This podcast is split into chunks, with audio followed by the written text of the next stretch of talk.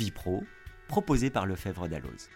Ou comment les professionnels du chiffre et du droit parlent d'eux et de leurs pratiques, d'un quotidien sans cesse renouvelé par des évolutions réglementaires, sociétales et technologiques.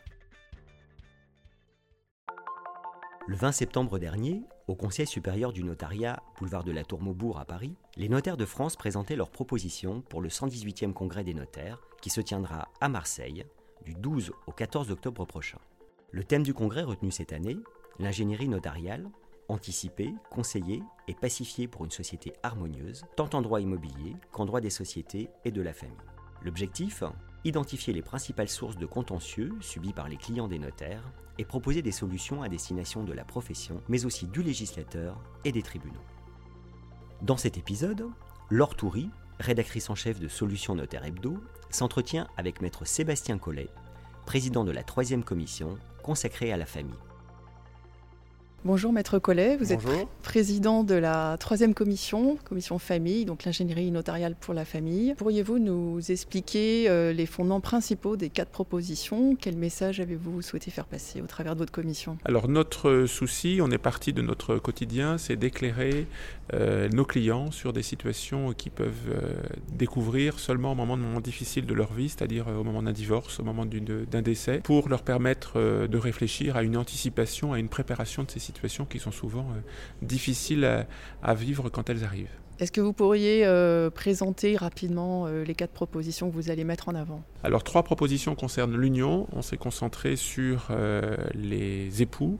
Alors non pas que les gens paxés ou les gens qui vivent en union libre ne nous intéressaient pas et qu'ils ne posent pas dans leur situation de difficulté, mais parce que la matière est tellement dense qu'il nous a fallu sélectionner quelques, points particuliers. Donc nous nous sommes concentrés sur l'union avec les époux, sur l'absence d'informations ou de connaissances pour commencer, des époux sur la nature de leur régime matrimonial et sur le fonctionnement de leur régime matrimonial.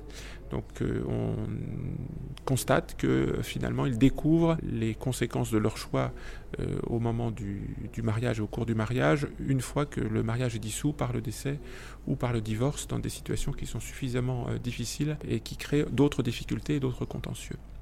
Euh, dans la seconde proposition, nous avons souhaité réfléchir à nouveau sur la prestation compensatoire, puisque nous avons toujours un souci de prévisibilité du calcul de la prestation, puisqu'il n'existe pas de méthode unique pour calculer la, prestation. Il y a des, des, références qui sont faites au Code civil euh, aux critères qu'il faut retenir, mais suivant que vous divorciez dans tel ou tel tribunal ou suivant que vous ayez choisi tel ou tel avocat, eh bien on va arriver à un résultat parfois très différent, ce qui ne favorise pas le remariage, parce que quelqu'un qui a été douché une première fois par une prestation dont il n'a pas mesuré le, montant à l'avance et pas compris le calcul, va hésiter à se remarier.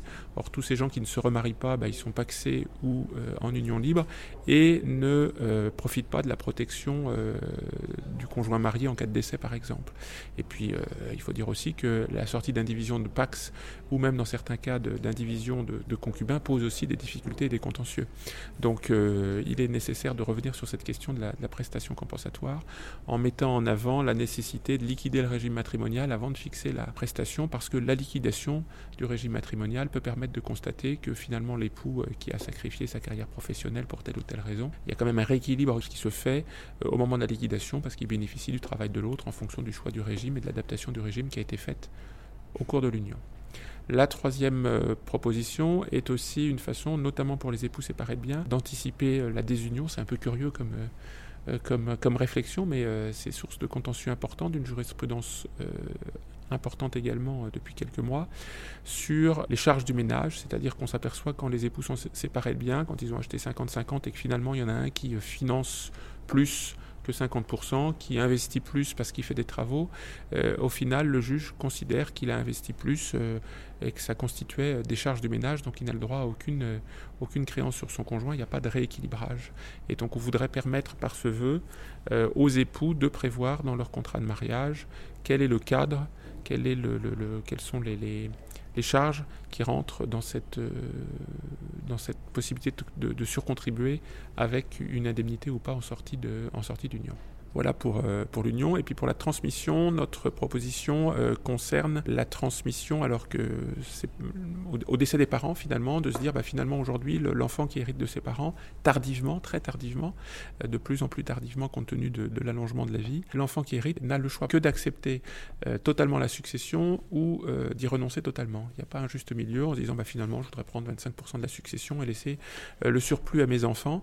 Donc on propose aujourd'hui de passer euh, d'un héritage par tête à un héritage de souche, c'est-à-dire que c'est la souche entière qui hérite c'est toujours l'héritier en premier qui décide. S'il veut tout prendre, eh bien, il n'y a pas de question. S'il veut au contraire faire profiter ses enfants immédiatement de l'héritage de leurs grands-parents, bah, il prend ses 25% et il laisse le reste à, ses enfants immédiatement.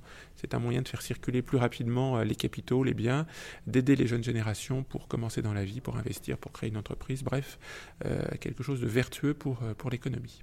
Mais tout ça autour d'un consensus familial, puisque je répète, c'est bien l'héritier saisi en premier qui décide de partager ou pas la succession de ses parents. Le quota de répartition serait libre, il peut euh, garder 20, 30 et transmettre 80 ou 70 On a imaginé une, euh, une, un choix, soit en quotité, c'est-à-dire qu'il dit je prends 20% de la succession, soit en, disant je prends tel bien, il y a tel bien qui m'intéresse. Je les parents laissent un appartement à Paris puis une maison au bord de la mer, je veux garder que la maison au bord de la mer. Euh, alors ça c'est très compliqué quand on a d'autres, euh, il y a d'autres frères et sœurs, puisque finalement la, succession elle est répartie euh, en pourcentage. Si on est trois, ben, on a le droit à un tiers de l'appartement de Paris, un tiers de la maison au bord de la mer. Donc on réfléchit plus effectivement à une possibilité de faire une option en quotité, c'est-à-dire je prends tant de, de, de, la succession de mes parents. Puis en fonction du partage qui sera fait avec mes frères et sœurs, bah, le surplus reviendra aux enfants. Une question alors sur la fiducie euh, que vous souhaitez avec les deux autres commissions euh, remettre en avant. Elle a été créée en 2007 et est fort peu pratiquée.